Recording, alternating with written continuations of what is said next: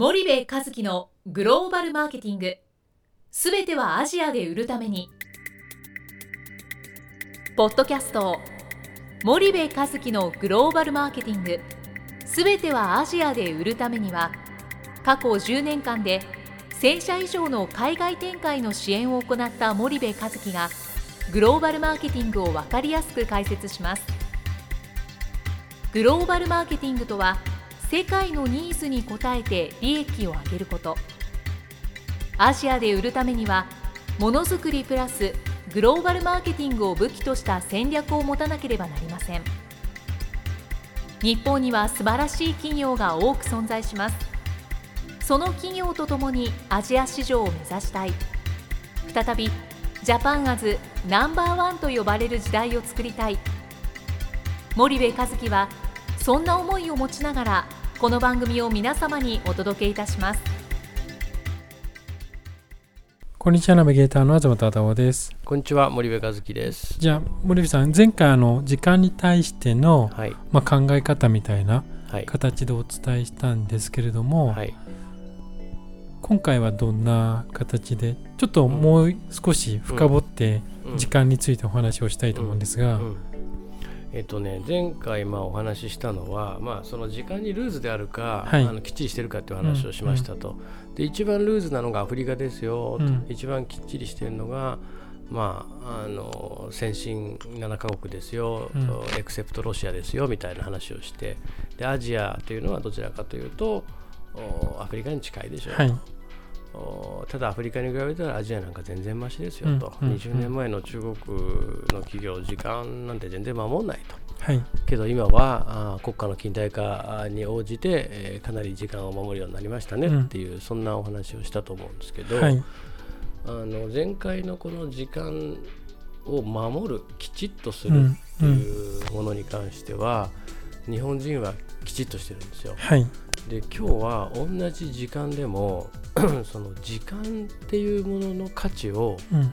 どう捉えてるかはい。っていうお話をしたくて。はい。であのアメリカねアメまあ、アメリカっつってもいろんなアメリカがあるんで、うんうん。僕が言ってるアメリカはロスとかニューヨークとかね。はい。ワシントンとかそういうとこね、でそういうところは時間をきっちりしてますと、はい。で一方で日本人もそれは時間にはきっちりしてると。うん。ただアメリカと日本の大きな違いはそのアメリカは時間にきっちりしてるのはなぜかっていうと時間そのものをバリューと判断してるんだよね、うんうん。価値であるはい。とで日本の場合は時間にきっちりしてるっていうのはこれは我々の文化とか性質とかうん。習性とか、そういう話であって、はい時間を価値っていう認識をどれぐらいしてるかっていうと、うんやっぱり、えーその認識は少ない、薄い。ね、薄いんだよね。で結局あのよくほらあのアジアでねはい。あの日本人は意思決定スピードが遅いってはい。こう言われるじゃない。うん。であのこれは別に欧米に行ったってあの言われるわけで、はい。あの確かにやっぱり意思決定スピード遅いうんんですよね。うんで、えっと、アメリカなんかの場合はそのそもそもリスクっていうものを取る土壌がまず大前提としてあって、はい。で、えーそのリスクを取るっていうことがあるんだけどもやっぱりそのリスクを除外している時間がもったいない。うん。そんなことはに価値はないうんと判断してるからスピードが速いわけだよね。うん一方で日本の場合はリスクっていうものの方が時間の価値よりも重たいんですよね。はいはいでそうするとどうしても時間をかけてリスクを除外させようっていうことがあー起きてしまう。うんだからここは面白くて時間にきっちりしてるっていうことと時間に対する価値を重んじてるっていうことはうん。結構全然違ううんっていうことなんだよね。その時間をかけすぎて逆にリスクが大きくなることっていうのはあると思うんですけどもその辺はどう日本は捉えてて例えばアメリカの人はそこをどう捉えているのかっていうのは結構そういった切り口でも違うと思うんですけど、うんいい質問ですね。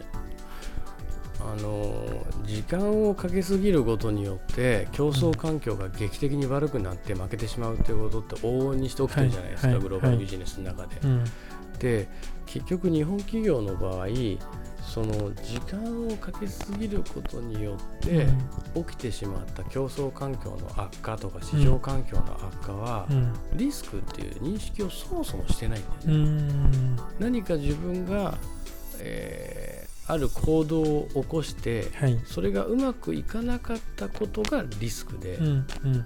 えー人だったり企業だったり、はい。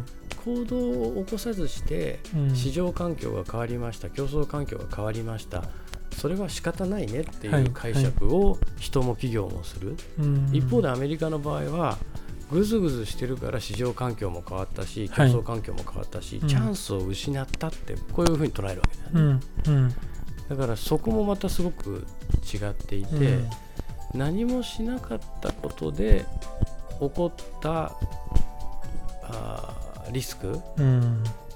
まあ、リスクというかその機械損失っていうのはやっぱり悪いことだしリスクじゃない、だからなんて言うんだろうな物事が進まないっていうのはすごくあってでそれって日本の組織がそういうあの成り立ちでずっと来てるからじゃあひ一現場がねうん。それを大きく変えるなんてのは難しいわけじゃない。うん。うん。けど向こうからは遅い遅い遅い、うん。でもそんなに遅いならもういいみたいな話になっちゃうし、熱も冷めるわけだよね、うん。でその時に僕がお客さんにアドバイスするのは意思決定のプロセスを向こうに開示しなさいって、うん。自分たちの日本の会社はこういう生い立ちでこういう成長してきてて、はい。こういう意思決定プロセスがあるとだから時間がかかるんだっていう意思決定のプロセスの中身をある程度開示してあげれば、うん。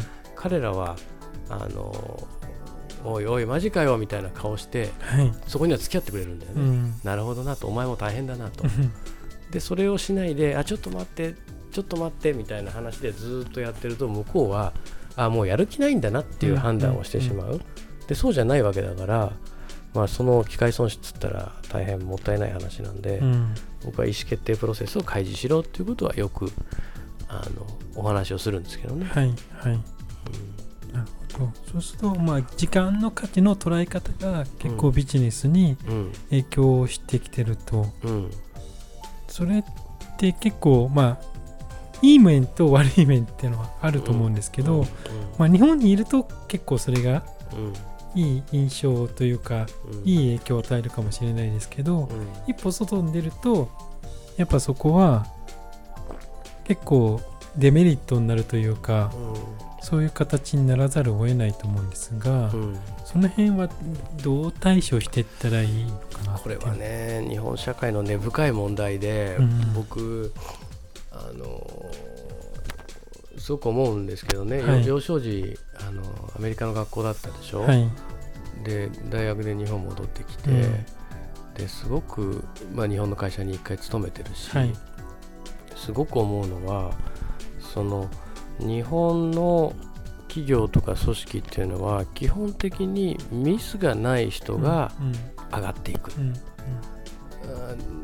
どういうことかというとそのいかにミスをおしないかはいっていうことがすごいベースになっていて、で何かにこうチャレンジをするそれで失敗をする場合もあるし成功する場合もあるし、うんその時にそのこのチャレンジをしてうん進んでいくということに対する評価がそもそも国全体組織全体社会全体として低いっていうのはやっぱりあある、ねうん。うん。うん、スポーツする時にミスしたらドンマイっていうくせに、はい実社会ではドンマイじゃないんだよね。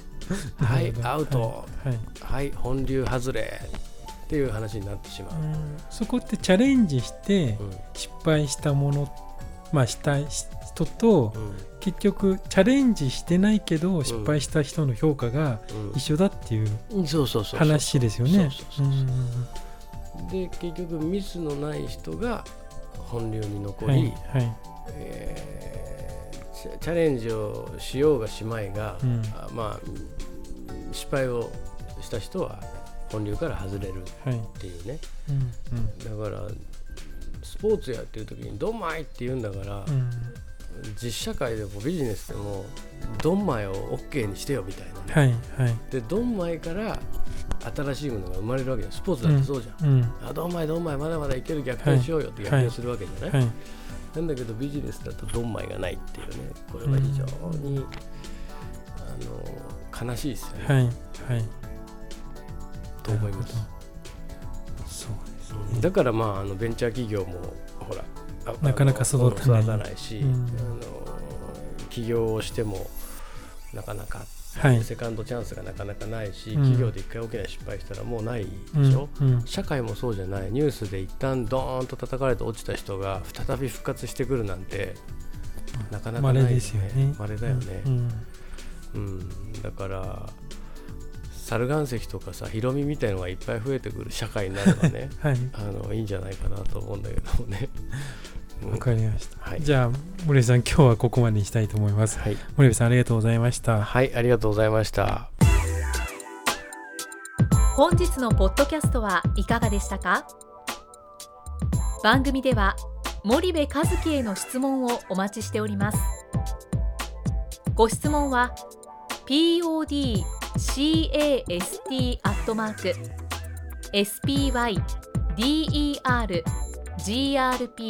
spider.com ポッドキャストアットマークスパイダー grp.com までお申し込みください。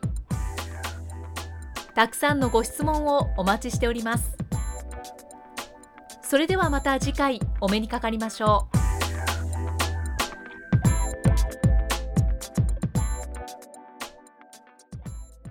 森部和樹のグローバルマーケティング。この番組はスパイダーグループの提供によりお送りしました。